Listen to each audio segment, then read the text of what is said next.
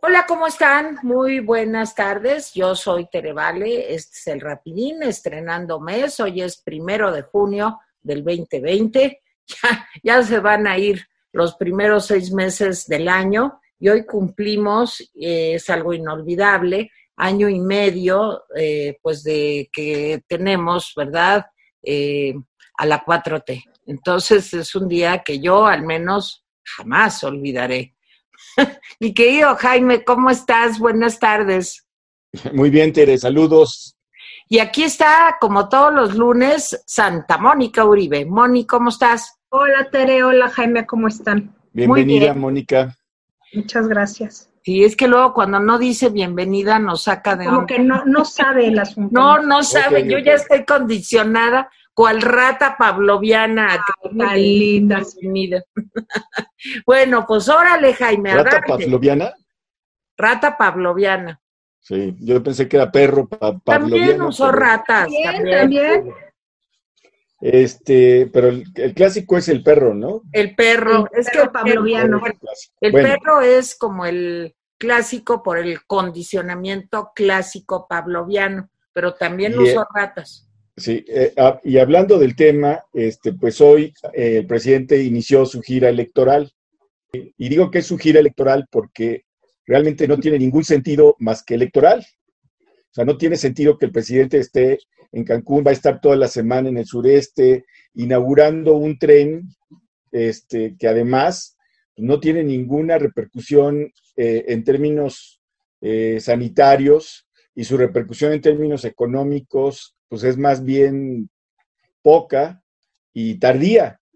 Pero bueno, pues este, el presidente, por eso digo, pues es una electoral, ¿sí? Electoral a favor de quién? Pues a favor del mismo, porque él siempre está en elecciones, ¿sí? En elecciones con, con la gente, consigo mismo. Bueno, pues hoy el presidente nos dice que se siente satisfecho después de cumplir 18 meses en el gobierno.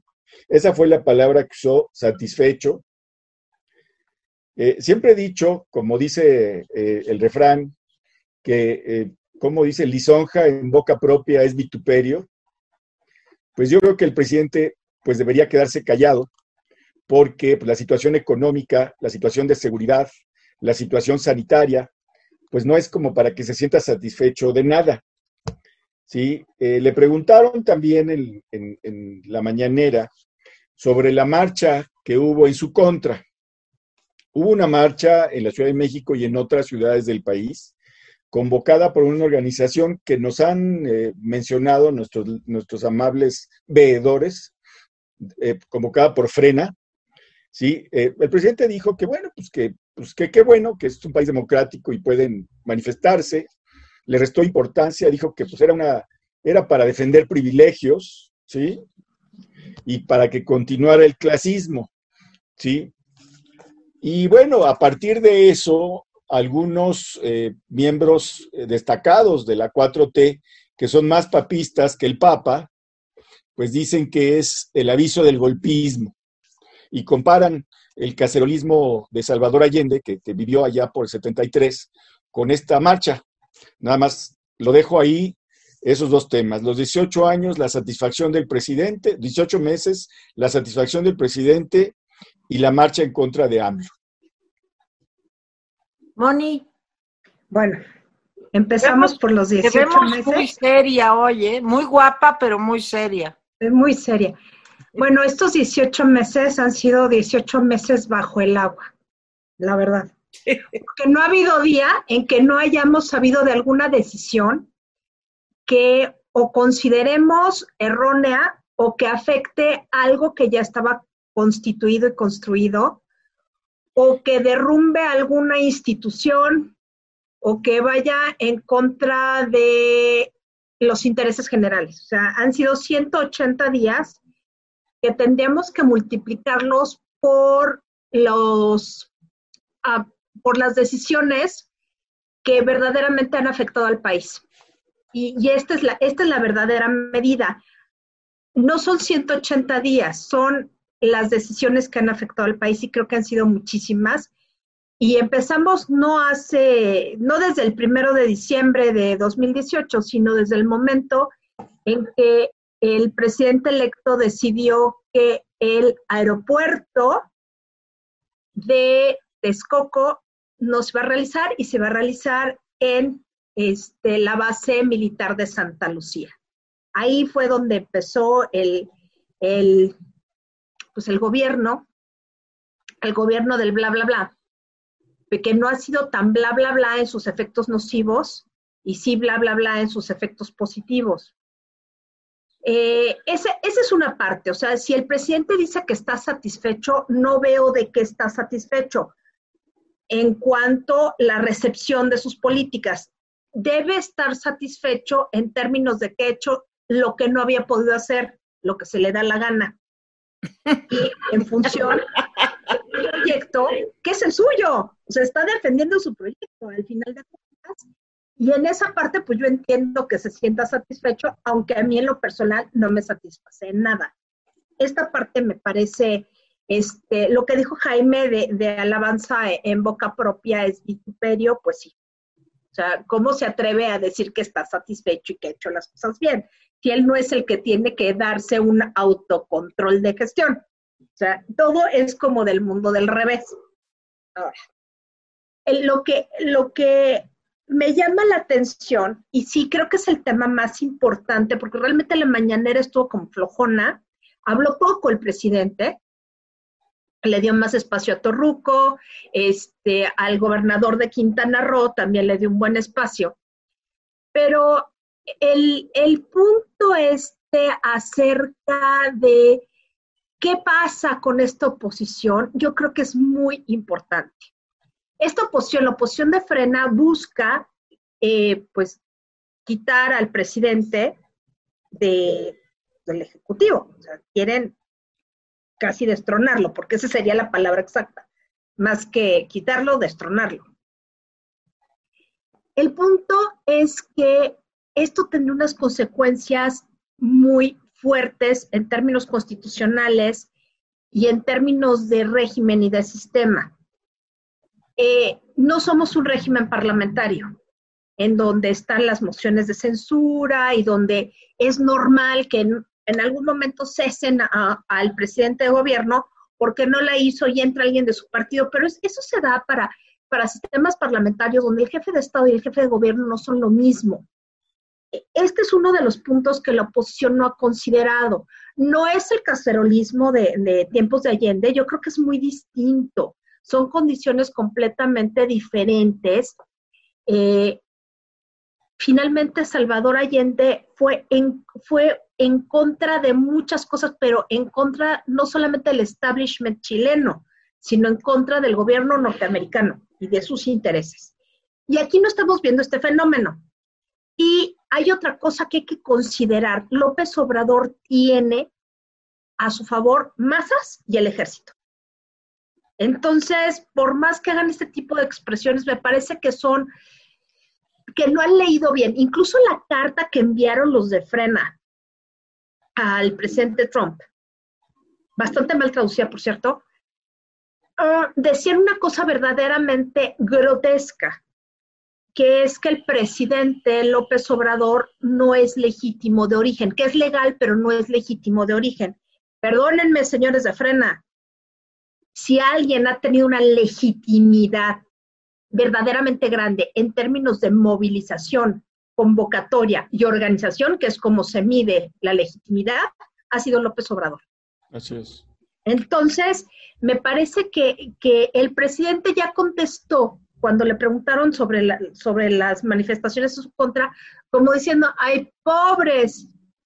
Y lo peor del caso es que tiene razón, porque es una oposición ni bien organizada, que no conoce los entresijos de, la, de la gobernabilidad y ni siquiera el lenguaje político, y que quiso meter a un actor que no viene al caso, que es Trump. O sea, no podemos ir con Trump a que alguien desde fuera dirima nuestros problemas internos. es, absurdo. En esta fase es absurdo, porque hasta el momento no, no vemos como algo completamente patente que haya algo más allá de una democracia autoritaria. Ya sabemos que vamos podemos estar encaminados a una dictadura, pero en este preciso momento todavía hay una prensa libre, todavía eh, hay partidos y todavía nos podemos mover de alguna u otra manera. No estamos en ese punto.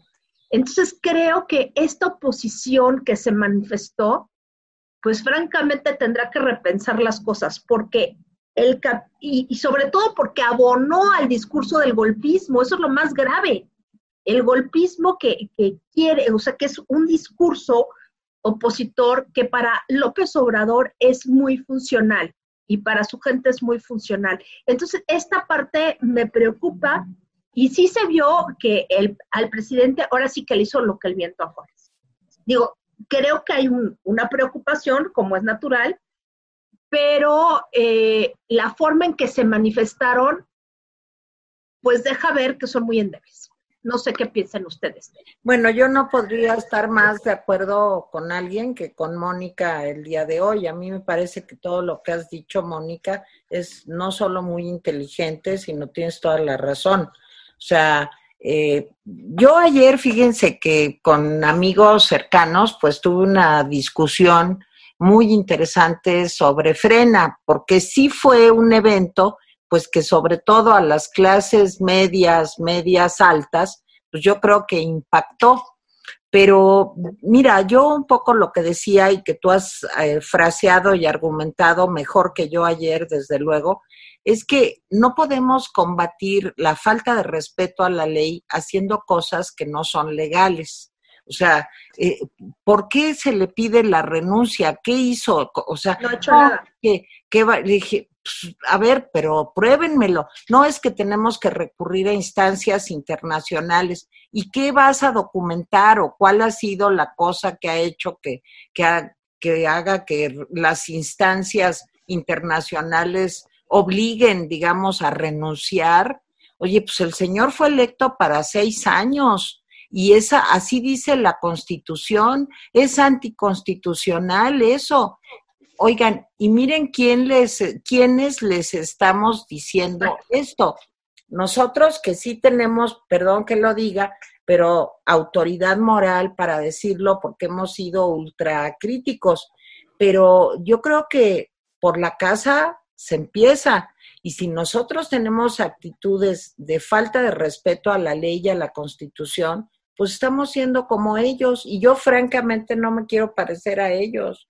Yo creo que el reto es llegar a 2021 con un, una propuesta que sea lo suficientemente atractiva y seductora para eh, pues la población, que nos permita pues cambiar la correlación de fuerzas en la Cámara de Diputados incluso en algunas eh, gubernaturas, en, muchas presidencias municipales, y esto va a acelerar pues una mejor división de poderes y, va a lograr pues que tengamos una situación un tanto más eh, democrática y equilibrada. Entonces, este, yo coincido plenamente con Mónica, me parece eh, que ese no es el camino, el camino es prepararnos, estudiar, hacer propuestas. Llegamos ya al momento de hacer propuestas que puedan, como les decía yo, enamorar a la población en cuanto a su viabilidad, a que sabemos cómo, a que no nada más criticamos y no somos capaces de proponer. Entonces, ese es el camino y eso es en lo que deberíamos de perseverar. Todas estas locuras de que renuncia y que lo saquen y, y, bueno, pues eso no es legal, eso no es legal. O cada vez eh, que no nos guste algo, vamos a transigir con la ley, vamos a negociar con la ley. La ley no se negocia, es todo o nada y el señor que negocia con la ley es justamente el presidente. ¿Nos queremos parecer a él? Yo no, paso. Jaime. Sí, bueno, yo quisiera... Oye, perdón, y me equivoqué porque dije 15 meses, son 18 meses. Sí, y Mónica también le quitó unos cuantos días, porque no son 180 días, son 540 días, Mónica. Ay, sí, Son 18 meses. 18 meses, sí. No, 6 meses. 540 días. Ay, qué feo. Este, en fin, pero detalles aritméticos. 540 días. sé que estamos bajo el agua y que es difícil, pero son 540 días. A ver, este, este asunto del, del golpismo y la polarización. A ver, yo creo que la manifestación, analicemos el asunto de la manifestación de frena. La manifestación de frena es una, un, síntoma de la afectación que se ha hecho a amplios sectores de las clases medias. O sea, salieron gente que son de clase media. Y se vale, o sea, ellos tienen su, su, idea, su, etcétera, sale. Eh, yo creo que eh, fueron muy pocos, en efecto, sí, pues los coches llaman mucho la atención y la caravana de coches, pero fueron realmente muy pocos, o sea, a pesar de que se manifestaron en varias ciudades, pero creo que representan a, amplios grupos de clases medias, pues que son profesionistas, que tienen sus negocios, que eh, han sido afectados eh, eh, por varias razones, por la situación económica, por los recortes presupuestales disfrazados de otra cosa, en fin, fue una manifestación interesante. Ahora, yo no veo la ilegalidad en que pidan la renuncia del presidente, pues que la pidan. No es ilegal. O sea, eso no es ilegal. O Oye, pero que, lo quieran hacer es ilegal. No, no, por eso, a ver, que pidan la renuncia del presidente no es ilegal. No, no. Sí, eso no es ilegal. O sea, aclaremos, o sea, yo también puedo pedir la renuncia de X y Y. Ya si, si, si, la hace, pues ya es otra cosa. ¿sí? Ahora, pero me llama la atención que un sector eh, progubernamental eh, diga que hay golpismo. Porque cuando uno ve una, una manifestación con tan poca gente y tan poca fuerza, y ve la situación de los partidos de oposición, pues uno dice, pues ¿cuál golpismo? O sea, pues digo, perdón, pero va a ser una patadita en la espinilla cuando mucho, ¿no?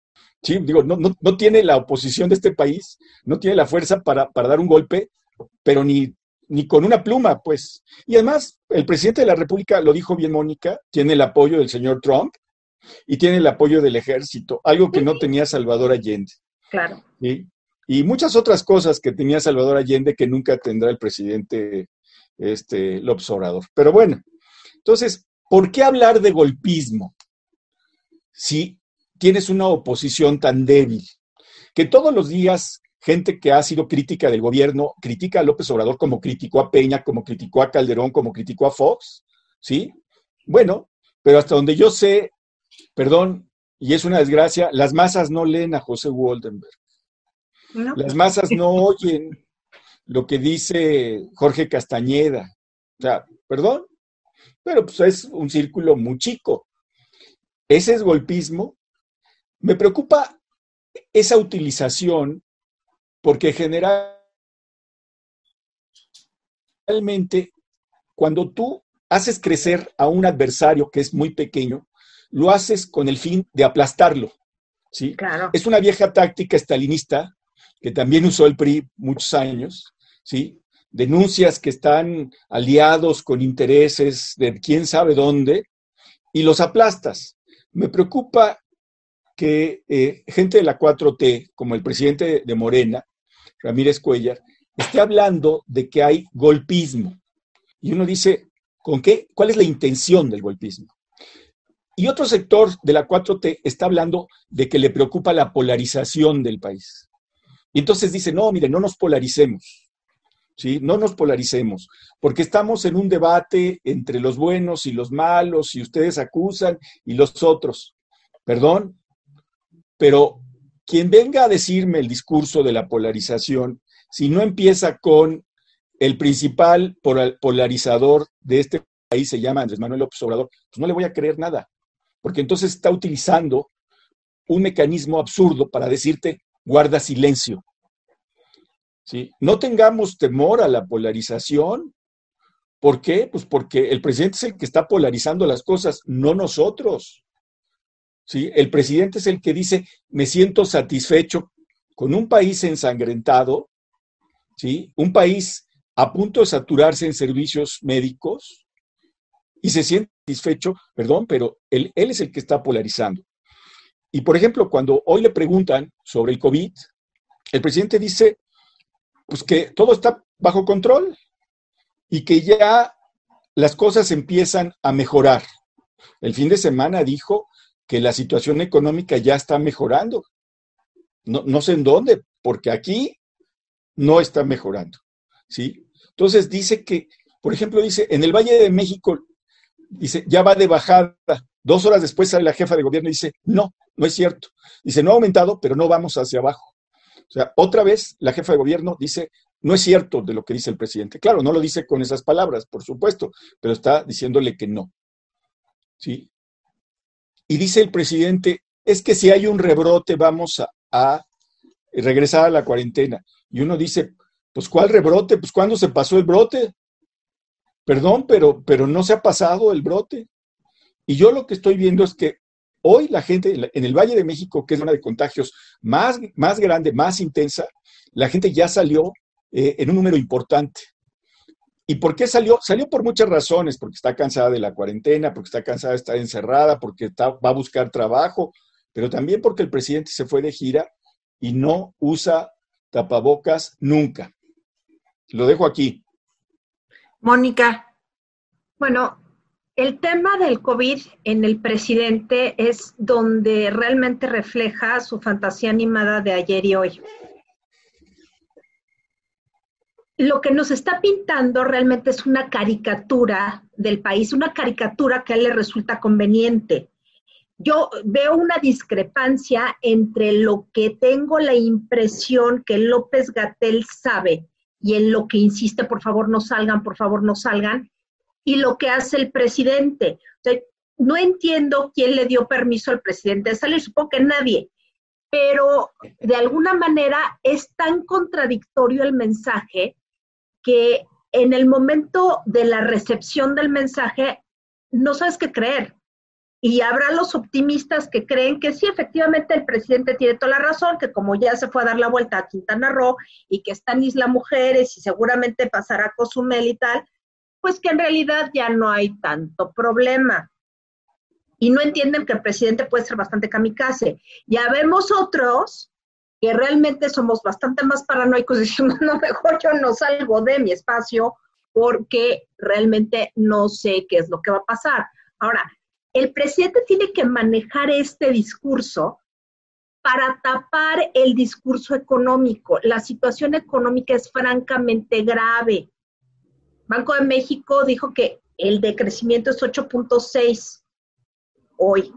Entonces, ¿qué, tiene que anunciar el presidente?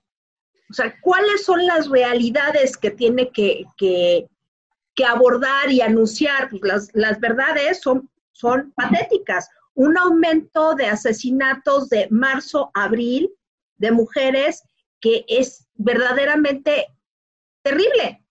Hay más, más violencia contra las mujeres en este mes de pandemia, en abril de pandemia, que antes. Hay más violencia, más muertos por crimen organizado en estos tiempos de pandemia que sin pandemia. Entonces, ¿qué le pasa al presidente?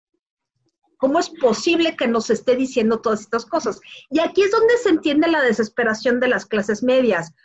Pero el punto, que lo decía bien Jaime, es que finalmente no hay una organización clara ni hay un sentido claro en, este tipo de manifestaciones de la clase media. O sea, sí está el famoso círculo rojo intelectual que dice, no, no, no, por ahí no va.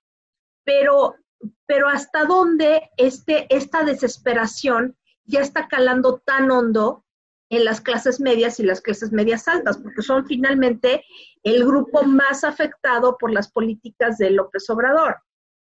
Entonces, estos días y, y, esta gira presidencial, por ejemplo, lo del tren Maya, cuando empieza a decir, no, es que el tramo fulanito, que son tantos kilómetros, se va a hacer cargo, y remata diciendo, bueno, el último tramo, los últimos dos tramos los va a hacer el ejército.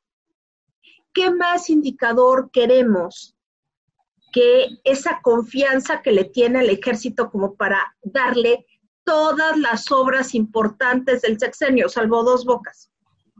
todo se lo está dando al ejército.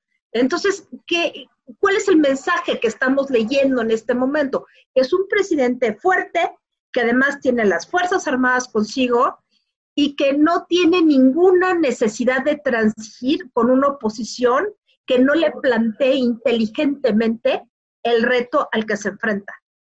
Lo que se necesita es una oposición inteligente, propositiva y que logre entrar por esos resquicios de legitimidad por gestión que el presidente está dejando. El problema del presidente en realidad no es una legitimidad de origen, sino una legitimidad de gestión que paulatinamente va bajando, pero no está bajando de tal manera en que se pueda cuestionar su mandato, porque además ni siquiera podemos decir que en todo momento y en todas ocasiones ha infligido la ley. Entonces, estamos en un, momento casi de impas. Es, es, como yo lo percibo, no sé ustedes Mira, yo, yo quisiera antes de que se nos acabara el tiempo, este, aclarar algunas cosas, porque entre bromas, entre la falta de coordinación de las autoridades, eh, parte también pues de que no somos expertos virólogos, eh, parte en que la gente quiere negar la realidad, este, pues decimos, no, pues ya esto ya se acabó, pues si el presidente anda allá en, en el sur y en Isla Mujeres y sin tapabocas y todo el mundo anda ahí con él y, eh, a ver, uno, no se ha acabado el problema. El número de contagios de ayer a hoy fue superior a dos mil personas, ¿sí? Dos, entre más contagiados haya, esto quiere decir que habrá más muertes en los próximos días porque un porcentaje alto de esos contagiados, alrededor del 9%, ¿no, Jaime? Más o menos. Un poco más. Del 11. desgraciadamente, desgraciadamente fallecerá. Luego, tres, hay que usar el tapabocas. Sí, sanos, enfermos, que no sabemos, como sea, ustedes pónganse el tapabocas y van a salir. ¿Por qué? Para no respirar y para que ustedes no echen también saliva.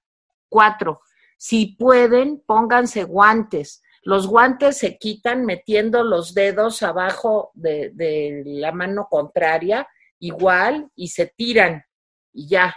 Si no pueden guantes, bueno, entonces, pues por lo menos, ¿verdad? Fíjense dónde ponen las manos. Toquen el elevador con un codo si tienen que ir a un cajero, pues ah, llévense un trapito si no tienen guantes para que no estén manipulando los botones.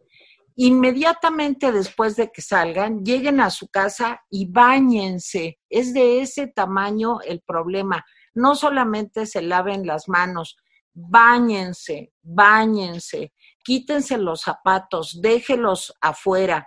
Ahora, ¿por qué tanta cosa? Pues porque no es cierto que ya se aplanó la, curva, porque no es cierto que ya salió el país de la máxima alerta. Todos los estados están en rojo y como decían hace un momento Jaime y Mónica, ya lo dijo Sheinbaum, está habiendo más saturación en los hospitales de la Ciudad de México. Entonces, de veras, cuídense. No es rollo, no es híjole, es que no pasa nada, es que son muy exagerados. No, es la vida lo que está en juego.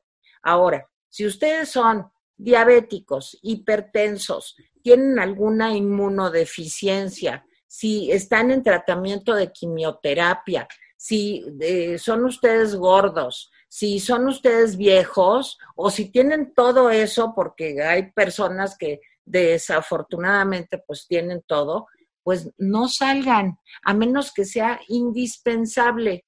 De veras, miren, con vida se puede resolver todo, hasta una situación económica crítica.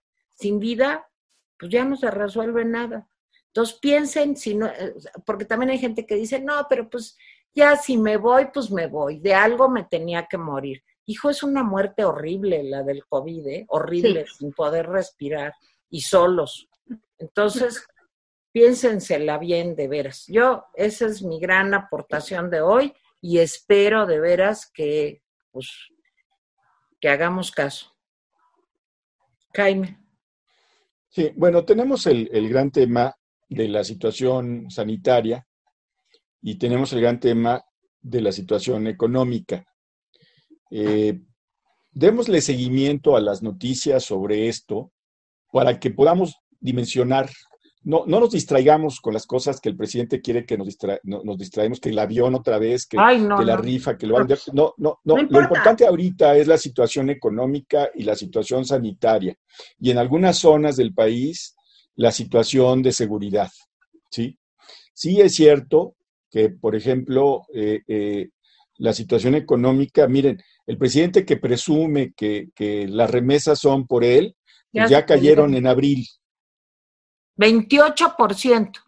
O sea, subieron en marzo como nunca antes habían subido, por una razón, porque eh, seguramente los, los, eh, los paisanos que, dan, que mandan dinero, pues dijeron hay que hacer el esfuerzo, porque quién sabe si vamos a tener después trabajo y mandaron una cantidad enorme de recursos. Pero ya en abril ya se empezó a sentir el efecto brutal y ya bajó casi un tercio eh, el monto de las divisas que, llegan procedentes de las remesas. A pesar de, por ejemplo, lo que dijo el, gobernador de, Quintana Roo, que ya hay algunas este, gente que está este, haciendo reservaciones para ir a Cancún, la verdad es que yo creo que el turismo a nivel mundial probablemente tarde, y se los digo, años, no meses, no semanas, años en recuperarse.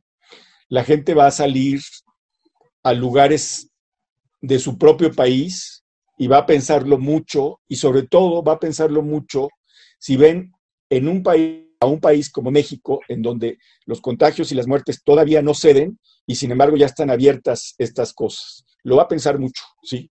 Eh, entonces, toda esta parte, la de las remesas, la de las eh, maquiladoras que apenas están empezando de nuevo a arrancarse, del turismo, etcétera, eh, los expertos del Banco de México, no el Banco de México, pero sí los expertos consultados son los que dicen que va a decrecer más de 8, casi 9, crecer más. Ojalá que en este, como en otras ocasiones, el presidente le acierte, ¿sí? En otras ocasiones, por ejemplo, cuando dice el presidente que mañana será otro día, pues sí, es otro día, pero es otro día igual de malo, ¿sí? Entonces, eh, el presidente dice que no, que, que, y el secretario de Hacienda dice que va a haber una recuperación en U, ¿sí? No en B, como dicen en otros países, que es un rebote, sino en U, en una U prolongada. Entonces sería interesante saber en qué idioma está pronunciando la U prolongada. ¡Újule! Es de újule. sentí que estaba yo en clase como de alemán, o dije, uh, sí, sí, de újule, sí. Entonces, eh, eh, ¿quién sabe qué será eso? Eso es lo importante. No nos perdamos eh, en eso me parece, yo pues entiendo a la gente de frena, pero me parece que es una pérdida de tiempo. Este, eh, no protestar, sí, protestar hay que protestar siempre, pero creo que hay que protestar. Hay que protestar, pero. Y, lo que creo es que al presidente no le importan las oposiciones inteligentes, Mónica. Sí, es cierto, la oposición debe ser inteligente, pero al presidente no le importan las oposiciones inteligentes, porque no le importa ninguna oposición. Cuando fue jefe de gobierno, cuando la Asamblea no le daba permiso para hacer cosas, de todos modos las hacía. El presidente siempre busca la forma de darle vuelta a la ley, siempre. Todas sus consultas han sido consultas espurias, todas. La de Dos Bocas, la del Tren Maya, la del aeropuerto, porque no fueron hechas conforme a la ley, ¿sí? Y eso aquí en China se llama, pues que no, no, no respetó la ley. En fin. Bueno, pues ya nos vamos a tener que ir, Moni, un comentario final breve. Pues que está esta situación de la gira presidencial, habrá que seguirla a ver qué más dice, pero, pero sí creo que manda mensajes muy, muy discordantes. Muy bien, Jaime, ¿algún comentario final? Más bien los recaditos. A ver, comentarios. No, yo ya no tengo comentarios. Nomás leo comentarios o tú vas a hacer un comentario final. No, tú. Bueno. Recaditos. Ah, sí. Mario Baeza Guzmán dice, incompetencia y negligencia de este gobierno está llevando a todos los enfermos del país a la muerte, pero el remedio del presidente se va de gira electoral toda la semana y Mónica cada día más bella. Órale. Pues gracias, órale. Órale. Silvia Pérez Pérez mexicanos, hay que sacar este loco antes que ya no tenga remedio. Nicolás Mariano Mancilla eh, Ramos, hola rapidines, ¿de verdad ustedes creen que el presidente le importa a la población? ¿Qué esperaban con la gente ignorante que solo ve a su presidente? Estamos jodidos. Eh, uno que se firma Rookies, únanse a la caravana con automóviles contra AMLO. Mañana sábado 30 de mayo, recuerden que son recados del viernes, entren a la página de frena.com, lleven pancartas en sus autos de diga fuera AMLO, en fin, e, este ya, pues ya pasó, pero bueno. Bruce Bolaños, si AMLO quiere hacer una gira, que la haga a todos los hospitales de la Ciudad de México, después a los hospitales de la República. Los mexicanos que votaron por ti quieren que les des la cara, deberías saber cuáles son las necesidades de los pacientes y doctores. AMLO, es más importante para ti que des un banderazo inicial para un tren que la vida de, de todas aquellas personas que confiaron en ti ¿En dónde está tu bandera de acabar con la corrupción y tu lema de no miento, no robo, no traiciono? Qué cobarde eres, AMLO. Sales corriendo en lugar de enfrentar las consecuencias de tus malas y nefastas decisiones. Pirula Flores, se va a escuchar cruel, pero le recomiendo a Tere que ella y sus colonos corran a ese guardia ignorante que sepa lo que es vivir en el México del doble K. José Luis, pues ojalá se vaya y no vuelva el pinche viejillo, nomás la está regando. Bueno. Eh, Daniel Galaví se va a saludar a la mamá del Chapo, Guateque de Pocas y montar yeguas. Dolores de la Rocha. Es lo que López quiere, que le hable, que se hable de su gira y nos olvidemos del COVID, lo económico y todas las tonterías que está haciendo. Le quedó grande la silla. ¿Cierto, Dolores? Totalmente de acuerdo. Cierto. Moctezuma Rodríguez, Gatel es el costal de golpeo que usa el presidente, o sea, el titino, que mueve la boca eh, cada que don Andrés le mete la mano. Bueno, qué comentario tan feo. Déjenme comentar dos que sí me llegaron. Bullit dice que si no hubiera nacido, ya nos vamos. Y dos comentarios últimos. Dice Bullitt, si no hubiera nacido, lo inventa Bernard Shaw. Yo no creo, de veras, es muy elegante, muy elegante. No creo que es era demasiado elegante Bernard Shaw como para haber inventado a, López Obrador. Y Cuachigato LO dice que AMLO es como el flautista de Hamelin. Me pareció bonito. Pero, pero en decadencia, ¿no? Sí. la asociación. Bueno, yo me despido. Gracias, Mónica. Gracias, Tere. Perdón por no leer todos. Sí, rápido, les digo, acuérdense de comprar sus mascarillas ahora que están saliendo. De veras es importante salir protegidos y apoyan al Rapidín, allá abajo está la dirección. Y pues gracias, ojalá y nos apoyen y se cuiden mucho. Santa Mónica, bye, Jaime. Jaime, adiós. Mañana.